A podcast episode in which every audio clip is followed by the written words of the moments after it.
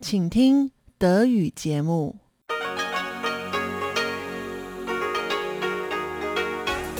Hier ist Radio Taiwan International.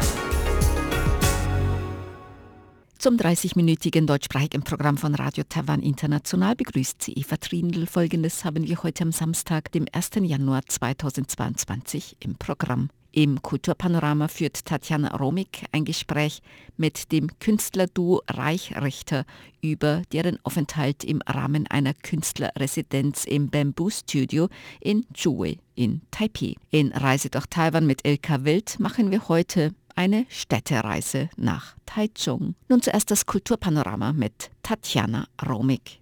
Kulturpanorama auf RTI.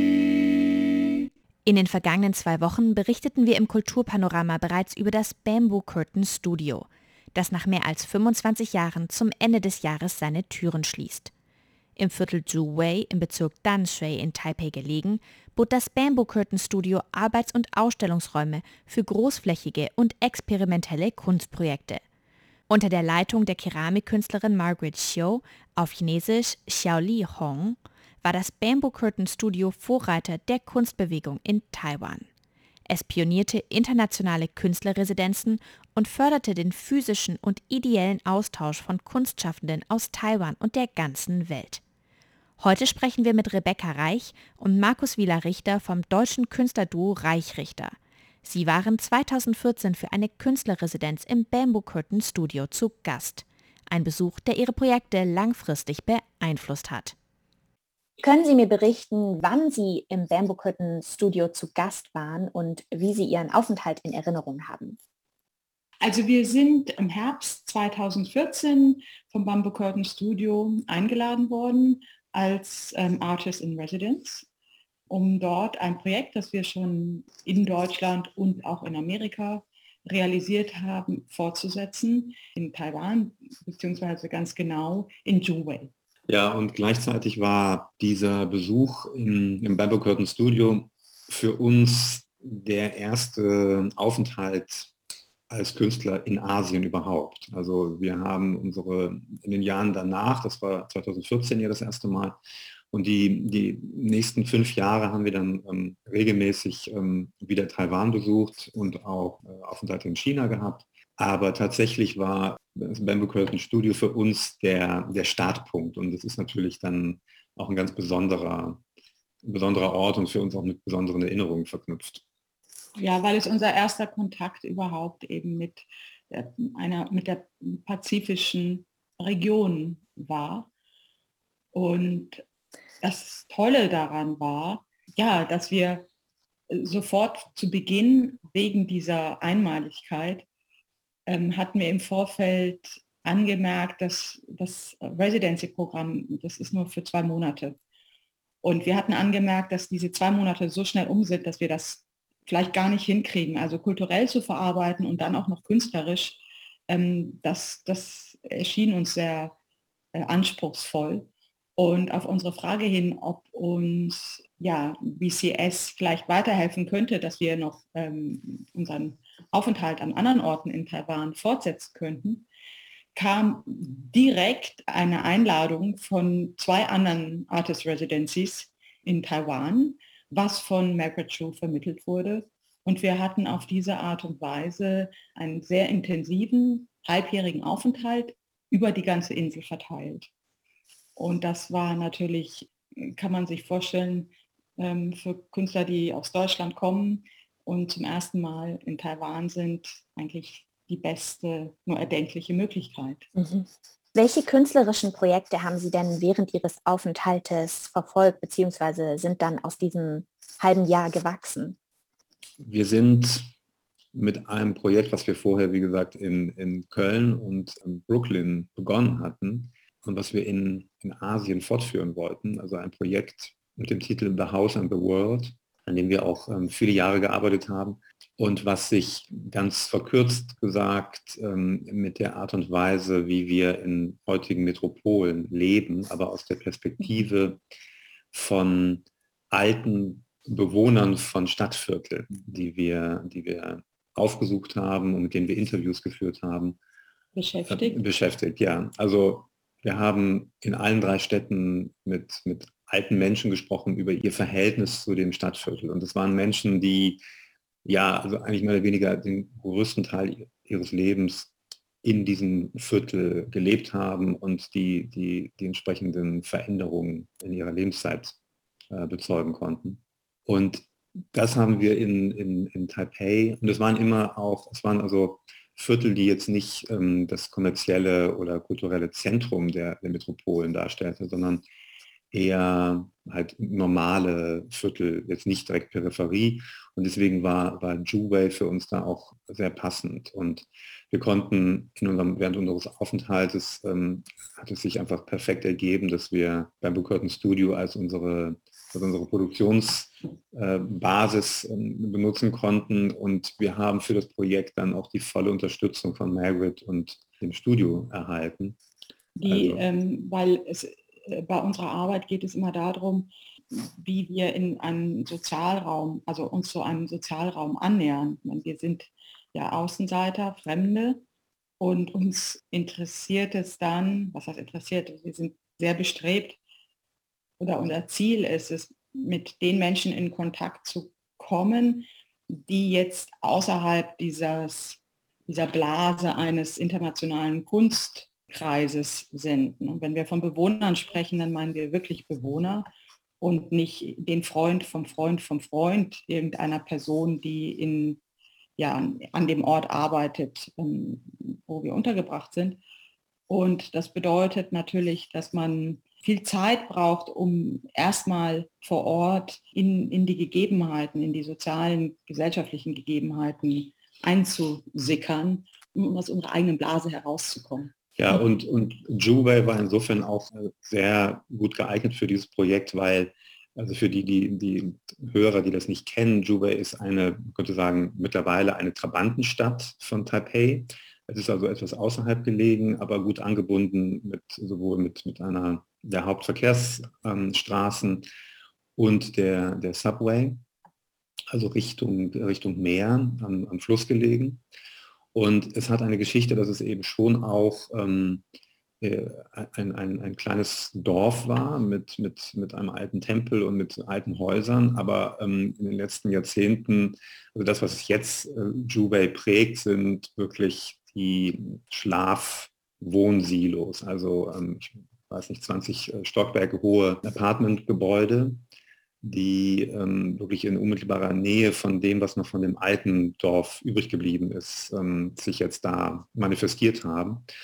Und für unsere Arbeit war es einfach perfekt, weil wir fußläufig vom Bamboo Curtain Studio in das, in das Zentrum ähm, da von Jubei äh, täglich gehen konnten. Und das ist also für diese Arbeit äh, notwendig gewesen, dass wir, dass wir viel Zeit dort verbringen, weil unsere Herangehensweise ist eben nicht die eines, eines Dokumentarfilmes, dass wir uns Protagonisten gezielt suchen, sondern dass wir uns in die Orte begeben und dort dann durch unsere wiederholte ähm, Aufenthalte dann in Kontakt kommen. Und das war in Jubei nicht einfach, aber wir haben da auch wieder Unterstützung bekommen von, von Bamboo Curtain, also in Form von ähm, Assistenten, mhm. die natürlich auch notwendig waren, weil dann, als wir die Interviewpartner gefunden haben, dann auch die, die, die Übersetzung brauchten während des Interviews. Ja. Das wäre tatsächlich genau meine Anschlussfrage gewesen. Also wie war das für Sie dann, also natürlich einerseits die Sprachbarriere, aber ja auch sicherlich eine kulturelle Barriere, insbesondere dann auch, wenn Sie mit älteren Menschen in den Austausch getreten sind, wahrscheinlich auch eine Generationenbarriere. Wie war das, das äh, zu überwinden oder welche Erfahrungen haben Sie da gemacht? Erst einmal haben wir natürlich äh, gelernt, ziemlich schnell gelernt, dass das, aber das ist einfach Teil der künstlerischen Arbeit. Man kommt mit einer bestimmten Vorstellung, mit einer bestimmten Erwartung irgendwo hin. Aber äh, diese Erwartung erfüllt sich überhaupt nicht. Also es ist, läuft immer ganz anders, als, als man es vielleicht am Anfang so, so unbewusst sich so, so, so, so zurechtgelegt hat.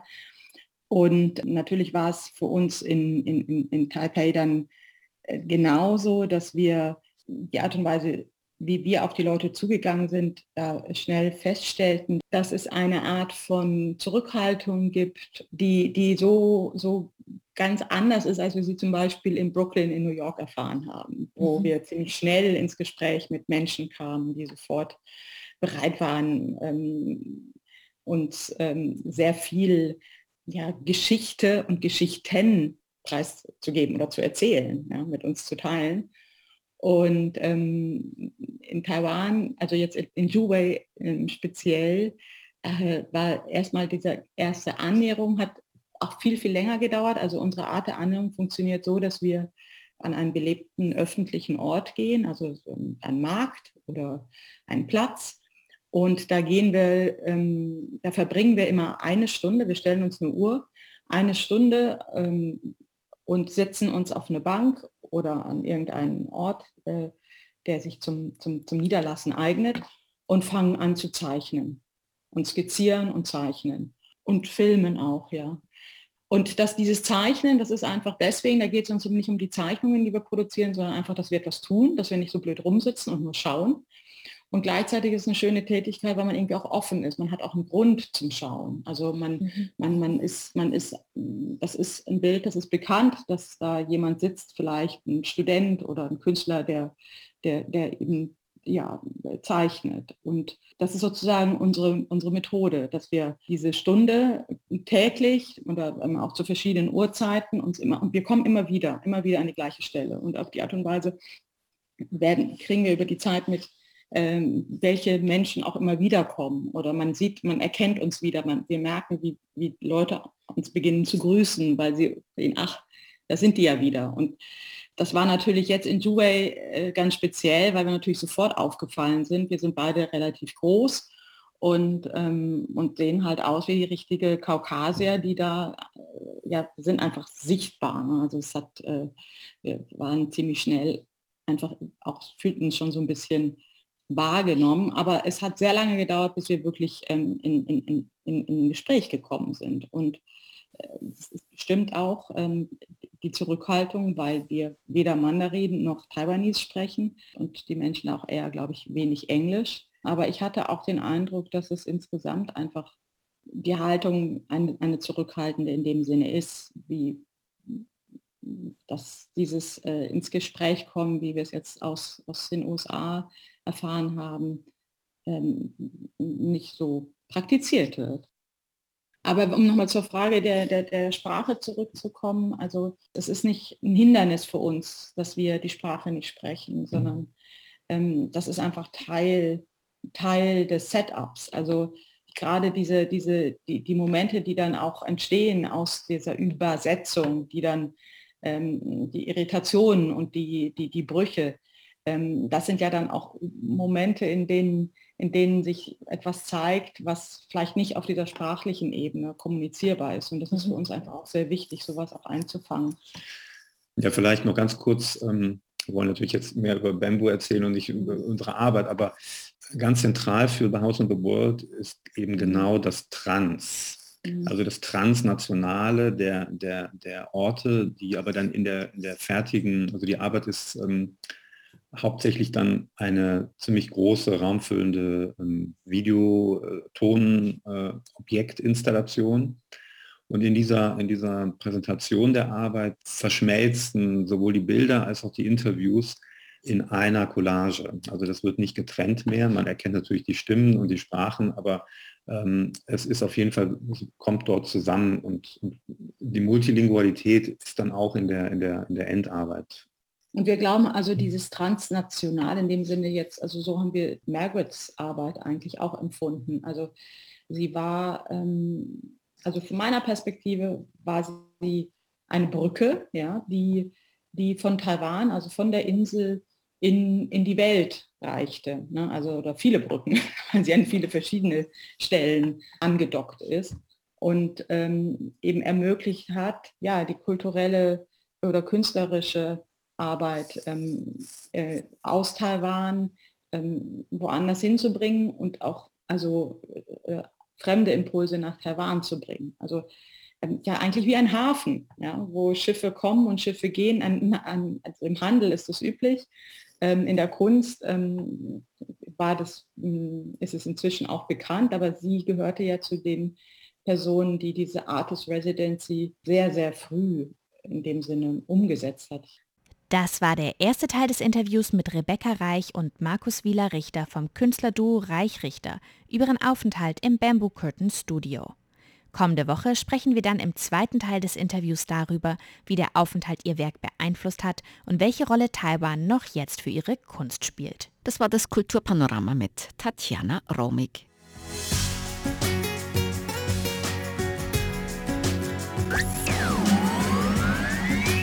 Radio Taiwan, international aus Taipeh.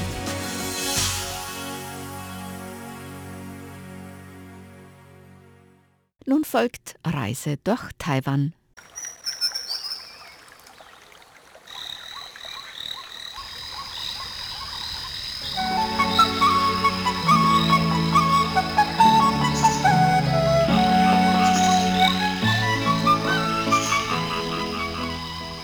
Radio Taiwan International. Reise durch Taiwan. Einen wunderschönen guten Tag und herzlich willkommen zu Reise durch Taiwan, Ihrem Reisemagazin von Radio Taiwan International. Ich bin Ilka Wild und ich habe heute einen Gast, der mir etwas über eine schöne Städtereise erzählen kann. Guten Tag. Hallo Ilka. Das ist die Susanne und die war mit ihrer Familie in Taichung, ne? Ja, genau. Wir waren im April für circa vier Tage mit zwei befreundeten Familien in Taichung und haben die Stadt erkundet. Genau. Ja, und da Taichung ja eine Großstadt ist, über die wir eigentlich noch gar nichts gemacht haben in der letzten Zeit hier im Programm, habe ich mir diese Gelegenheit nicht entgehen lassen, einfach mal mit Susanne darüber zu sprechen, wie es denn ist, mit einer Familie eine solche Städtereise zu machen. Grundsätzlich mal, du verreist ja mit deiner Familie hier doch ganz regelmäßig, ne? Ja, gerade jetzt zur Zeit von Corona geht es uns ja allen gleich. Wir sitzen hier mehr oder weniger auf dieser schönen kleinen Insel fest. Und Taichung, ich war schon mal immer kurz in Taichung, aber nie wirklich so, dass ich die Stadt erkunden konnte. Das waren immer so Termine. Mhm. Und diesmal haben wir gesagt, gut, wir haben die Zeit und die Kinder hatten Ferien und ja, und so sind wir dann einfach für ein paar Tage kurz entschlossen nach Taichung gefahren, genau. Prima. Und welche Jahreszeit war das? Wir sind gefahren, das war im April, mhm. Ende April. Ja. Und vom Wetter her, ja, es war wie in, wie in Taipei, also wir, es war, es war ein bisschen regnerisch. Ich weiß nur, als wir gefahren sind, da war diese Wasserknappheit. Mhm. Das wusste ich zu dem Zeitpunkt noch nicht, als ich gebucht habe. Ja. Wir haben natürlich ein Hotel genommen mit Pool für, den, für die Kinder, damit die auch was zum Spielen haben und Freizeit ja, letztendlich war dann halt das Pool nicht möglich. Ähm, der Zugang zum Pool war, ja, wurde uns nicht gewährt, eben wegen der Wasserknappheit. Mhm. Und dadurch kam es auch, als wir in Taichung waren, äh, zu gewissen Problemen, weil Restaurants auch geschlossen hatten, mhm. die ja nur an gewissen Tagen Wasser hatten, dadurch auch mhm. nur an den Tagen offen hatten. Ja. Man muss ja auch sagen, Taichung, das liegt ja in der Mitte der Insel so ungefähr. Ne? Da ist immer das Wetter noch ein bisschen sommerlicher, als wenn man hier oben in Taipei lebt. Da ist es ja manchmal schon kalt oder noch kalt, gerade im Frühjahr. Da war es wahrscheinlich wärmer schon als im Norden. Taichung ist die zweitgrößte Stadt hier auf Taiwan und wird immer größer und hat eigentlich jetzt Kaohsiung überholt. Die war nämlich früher die größte Stadt auf Taiwan. Und man kann das schon sehen, ne? ist eine ziemlich große Stadt. Ja, man sieht's und ich finde sie auch irgendwie, was mich so fasziniert, ich schaue halt immer auf die Architektur. Mhm. Und äh, diese modernen Bauten, wir werden eh später noch darüber reden, äh, diese modernen Bauten haben mich besonders sehr fasziniert und ich fand auch verglichen Taichung zu Taipei, ist falsche Bezeichnung jetzt vielleicht, wenn ich sage, sauberer. Mhm. Aber die Bauten, diese Blech Dächer. Mhm. Das ist weniger. Es ist ja. ein bisschen ordentlicher, ein bisschen ja. aufgeräumter. Moderner. Hm? Genau, moderner, mhm. aufgeräumter. Na? Und das hat mir eigentlich ganz gut gefallen, ja. das muss ich sagen. Äh, natürlich wird es wahrscheinlich auch alte Bauten noch immer mhm. geben und es ist auch ein gewisser Flair in Taipei, der mich ja. jetzt nicht stört. Aber es ist mir aufgefallen, Taichung ist moderner. Genau. Ja, klar, ist moderner, es wächst halt und dadurch ja. haben die natürlich auch einfach neuere Gebäude. Ne? Ich genau, denke, das ist es auch. Es ja? hat uns wirklich, uns allen eigentlich gut gefallen. Wir hatten eine schöne Zeit und vier Tage hört sich ja viel an und mhm. lang an. Aber wir haben wirklich eigentlich die vier Tage immer was gemacht und immer was entdeckt und ja. es eigentlich genossen, ja. Ja. Wie macht ihr das eigentlich, wenn ihr auf Reisen geht? Da hat jeder so seinen Wunsch, was er gerne machen möchte. Wie werdet ihr euch da einig? Schwieriges Thema. also planen tu mal ich, ja. Mhm. Ähm, ich probiere herauszufinden, wer was wie mag. Ja. Und ich plane das immer sehr gut durch, mhm. so wie ich meine. Ja. Und dann wird das alles über Bord geworfen, weil dann hat einer keine Lust oder er will das nicht oder mein Mann sagt, nein, das ist zu viel Kultur. Okay. Also letztendlich wird es dann immer ganz spontan und ich probiere ja auch immer diese Routen auszu, wo ist was in der Nähe, wo liegt mhm. was, diese Routenplanung und die funktioniert halt dann manchmal auch nicht so oder es ja, also Normal. hier in Asien scheitere ich ganz oft. Also ich merke es mit äh, was, wo, wie und und ja, aber man kommt hin. Ich habe so Kernpunkte, die ich abhacken wollte und die habe ich geschafft. Ja. Andere Dinge vielleicht beim nächsten Mal alleine. Ja, genau. Deswegen, lass uns doch mal deine Highlights so ein bisschen zusammentragen. Was hast du so das, was dir so mit am besten gefallen hat? Gerne. Also was für mich wirklich äh, hängen geblieben ist in Taichung, ist zu einem das äh, National Museum. Ja. Das war eigentlich so, da war es auch, das Wetter war nicht so schön und wir haben mhm. gesagt, gut, was machen wir mit der Familie? Und dann kam ich auf dieses Museum und es ist wirklich ein Museum für die ganze Familie. Also okay. Also jeder hat was gefunden. Wir waren ein paar Stunden dort. Es ist dort auch diese ganz große Dinosaurier-Ausstellung, wo man ah. diese großen Dinosaurier des Lebens echt auch sieht. Das war wirklich faszinierend für die Kinder, mhm. aber auch für uns Erwachsene. Ja. Das fand ich ganz schön. Von der Architektur natürlich, das National Theater. Ja. Das war für mich ganz toll. Also ich bin dann auch reinspaziert. Ja. Ich war da schon mal. Es ist wunderschön, ja, oder? Ja, ja, ich war da schon mal zu einer Aufführung. Das war ganz diese toll. Stiege, die blieben ja. mir so hängen, diese ja. schöne helle Stiege und auch. Innen drinnen unten im, äh, war so ein Markt, ein Kulturmarkt, ja, wo so junge kreative Studenten halt äh, oder Designer ihre Werke ausgestellt haben. Ja. Das hat mir sehr gut gefallen. Ja, das ist echt toll. Ja, das, das alleine finde ich, das lohnt schon einen Besuch. Ja? also wir waren da zu einem ja, Violinkonzert und das war richtig toll. Also, und auch, man kann das wirklich machen, nachmittags hin, zur ja, Aufführung genau. und abends zurück mit dem Highspeed Rail, also mit dem Hochgeschwindigkeitszug, kann man easy machen, ne? Genau, das stimmt. Also ja. Also das, das ist auch so, wie ich gesagt habe, gut, mein Mann hat das jetzt weniger interessiert. Wie schon gesagt, ich habe so diesen Fable für die Architektur. Ja. Aber ich dachte mir auch, okay, beim nächsten Mal fährst du alleine hin, schaust dir das an und fährst wieder zurück. Und ja, wie du ja. sagst, mit dem Highspeed Train ist ja das wirklich unkompliziert. Genau, und richtig. Ja, das hat mir wirklich sehr gut gefallen von der Architektur, auch wie sie sich eingefügt hat. Mhm. Zu ja. den anderen Bauten. Ich ja. mag das, immer diesen Kontrast. Ja, es ist ganz modern da rund um dieses, ja. ähm, um diese Konzerte. Ich, ich, hatte so das Gefühl von den Bauten, es sind sehr schöne Bauten, ja. so ein bisschen, ja, jetzt wie New York, aber ja, aber das habe ich auch so gedacht. Bauten, genau das. Ich, mich hat es ein bisschen an mhm. New York erinnert. Es ist auch alles sehr hoch, ja, also mhm. rundum. Genau. Das muss man auch wissen und auch so Schachbrettenmäßig auch ja. angelegt und auch ein bisschen mit ja. Park und so weiter. Ja, also es lohnt sich auf jeden Fall auch dort mal hinzugehen. Genau. Mhm, was noch? Ah, wo waren wir noch? Ja, was wahrscheinlich auch jeder kennt, ist das, ich weiß jetzt, bitte, wenn ich es falsch ausspreche, verzeiht's mir, Miyahara Ice Cream Store. Okay. Der ist in der Nähe vom Bahnhof. Ja. Das ist ein ganz ein altes japanisches Gebäude. Ja. Und wenn man reingeht, hat man halt so diesen Harry Potter Vibe. Also ah. für mich war es auch für die Kinder, ich wollte es denen zeigen, die fanden das schön, mhm. die Eiscreme umso besser. Ja. Man musste sich ziemlich lange anstellen. Das mhm. ist ein mhm. eigenes System. Äh, man bekommt dann ganz tolle, leckere Eiscreme und wir haben uns die dann, man konnte sich dann außen, ich sag so ein kleiner Fluss, ja, mhm. Da haben wir uns dann hingesetzt und das Eis gegessen. Mhm. Und das ist ein wunder wunderschönes Gebäude. Ja. Ähm, ich habe dann als Geschenke dort Tee gekauft und, und diese Nuggets. Mhm. Und ist auch sehenswert. Also mir hat es gut gefallen, wie das gebaut wurde. Es ist halt, ja, so ein kleiner Harry Potter Vibe. Ja, es hat den Kindern auch wahrscheinlich deswegen auch gut gefallen, ne? Ja, genau. Ja, gab sicherlich auch Souvenirs. Ja, nur Tee. Also für ja. die Kinder es ist nicht, es ist einfach nur Tee und diesen ähm, Taiwanese äh, Pineapple Cake und, und ja, eben diese Nuggets. Ich habe ein bisschen was eingekauft, aber es ist eher mehr, ich glaube, das Eis, was, was die Leute anzieht. Das, der, dieser Eisstore ist dann nebenan. Mhm. Und ja, da waren wir dann sogar zweimal, weil das Eis so geschmeckt hat. ja, ja prima. waren. Ja. ja, was noch? Was gibt's noch, was ich leider nicht gesehen habe, weil äh, mit mir dann niemand hingehen wollte, was aber unbedingt noch auf meiner Liste steht und erwähnenswert ist, ist diese Dali Art Placer. Der ist ähm, wie soll ich sagen, das ist so eine Kunstgalerie. Ja. Es ist wahrscheinlich auch ein bisschen, muss ich schon sagen, Instagram gehypt. Ja, die Fotos, ah, man ja. sieht es immer wieder, aber das ist eigentlich eine tolle Ausstellung, eine tolle Kunstgalerie, die noch auf meiner Liste steht, wo ich eben einmal gesagt habe, gut, ohne Kinder. Ich muss sagen, die Schlange war extrem lang ja, und die Preise, die Eintrittspreise relativ hoch. Hm. Und ich denke eben, weil es momentan so ein Instagram-Hype ist, mit dieser Beleuchtung, man kann wirklich tolle Fotos machen. Ja. Aber die Schlange war eindeutig zu lange und die Preise auch sehr, sehr hoch. Ja.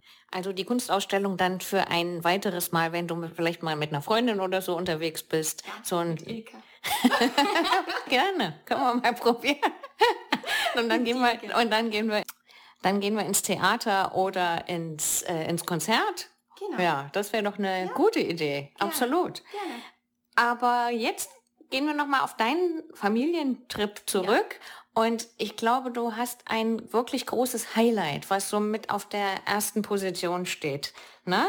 Das ist, das hattest du vorher schon erzählt, äh, das ist das, was dir mit am besten gefallen hat. Das möchte ich gerne noch mal ein bisschen genauer wissen. Ja, gerne. Also was bei uns so bei allen hängen geblieben ist, äh, als bleibender Eindruck war ihm das Earthquake Museum. Ja. Das ist ein bisschen außerhalb von mhm. Taichung.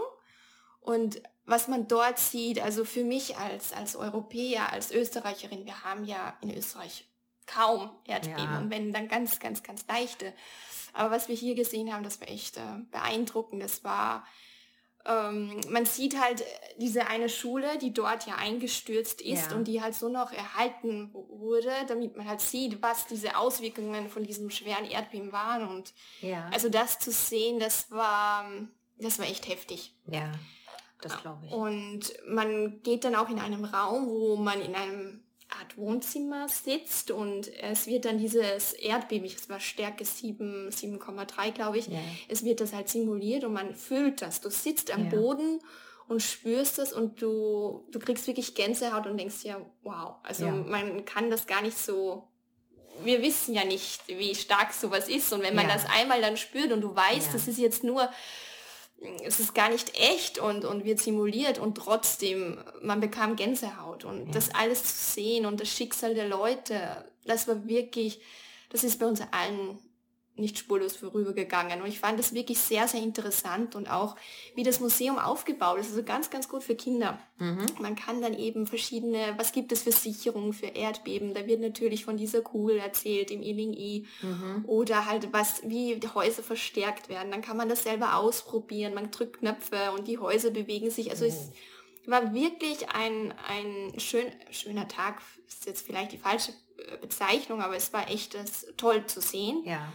Und ja, ähm, ja, sowas ist ja auch ganz wichtig, ne? weil so eine Naturgewalt und so ein genau. auch so ein Naturunglück, das ist ja etwas, womit man hier ja immer ein bisschen konfrontiert wird, viel mehr als wir in Europa. Und das ist, glaube ich, für die Leute hier auch ganz wichtig, damit irgendwie umzugehen. Ich meine, wir haben beide sicherlich schon das eine oder andere Erdbeben hier erlebt, auch mehr oder weniger groß, aber keines von denen war bei weitem so wie das, was ja. da 1999 war, als, als dieses eben passierte und worauf auch dieses Museum auch immer wieder Bezug nimmt. Und, und dadurch ist es auch für die Leute hier eine ganz wichtige Sache, darüber zu informieren und auch mit den Kindern umzugehen. Eben auch damit da nicht gleich so Panik ausbricht und dass man einfach irgendwie damit lebt, weil es gehört dazu und man muss damit umgehen und sie sind ja schon sehr stark dabei, das auch sehr sicher hier zu machen, durch die Bauqualität oder durch die Bauweise einfach. Aber natürlich ist es wichtig, da immer mal wieder darauf hinzuweisen. Von daher ist so ein Museum auch toll. Und mit Museen kennen sich die Taiwaner auch ganz gut aus. Das muss man immer wieder sagen. Die Museen hier sind einfach meistens erstklassig. Ne? Ja. Also das stimmt. Also wir hatten hier wirklich, eine, wirklich jeder von uns, jeder Einzelne hatte eine tolle Zeit dort, ja. weil du wirklich was gelernt hast und wie du ihm sagst, wir können uns ja das, für uns ist das gar nicht so begreifbar. Mhm. Wir haben natürlich auch hier schon Erdbeben erlebt, ja, ja. und Gott sei Dank keine wirklich schlimmen, mhm. aber ähm, das Schicksal, die, du siehst ja auch diese Bilder dann und, und wie, was aber auch so schön ist, äh, dieses Erdbeben, was dieser Zusammenhalt der Menschen, wie du dann gesehen hast, äh, wie sie alle miteinander das geschafft mhm. haben und das bewerkstelligen konnten und das wieder aufräumen. Ich meine, das ist ja unbeschreiblich, die, die, die waren ja richtig abgeschnitten, ja. Und ja, es war wirklich wirklich äh, ein toller, toller Tag dort und würde ich wirklich jedem empfehlen. Ja. Auch wenn es ein bisschen außerhalb liegt. Wir sind mit Uber hingefahren, ist kein Problem. Wir kommen, sind auch dann wieder ganz äh, gut zurückgekommen in die Stadt. Also mhm. wirklich, das sollte man sehen. Ja, das klingt echt gut. Ne? Ansonsten wären noch eins, zwei Sachen auf deinem Zettel gewesen, die du, ähm, ja, die du auch sehr schön fandest. Erzähl ja, mal. Äh, jeder kennt es natürlich, ist das Rainbow Village. Ja, das, das ist diese alte Militärsiedlung auch genau. ein bisschen außerhalb von Taichung. Ja. Das war halt einfach schön zu sehen. Und was ich also toll finde, dass ähm, dieser Mann ja, Yongfu, glaube ja. ich, äh, Mr. Yongfu, der lebt ja immer noch. Ja. Und er malt immer noch. Und ich ja. glaube, er ist fast 100 Jahre alt oder über ja. 100. Ja, und der ist schon sehr alt. Also das muss man noch mal ein bisschen beschreiben, weil das eine sehr einzigartige Sache ist. Und zwar gab es da so eine alte Siedlung, die noch von Veteranen bewohnt wurde und die dann irgendwie abgerissen werden sollte.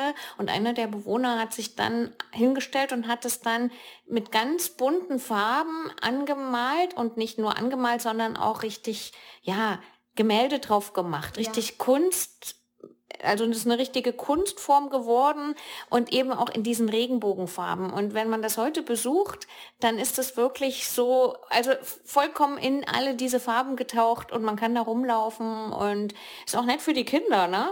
Total. Also wir sind hingekommen und man kann sich das echt, wie du sagst, vorstellen. Es ist bunt. Ja äh, links, rechts die Häuser alle grau, wie man sie mhm. kennt. Und dann dieses kleine bunte Dorf ja. das ja nicht mehr so richtig reinpasst, ja. aber eben genau eben dadurch so schön ist. Ja. Und es ist wirklich beeindruckend. Ja. Er macht das alles selber. Er hat äh, die Idee dahinter, eben wie du sagtest, ähm, die wollten das abreißen und er war, glaube ich, der Einzige, der bleiben wollte, mhm. der gesagt hat, nein, ich gehe nicht und das eben dann begonnen hat. Ja.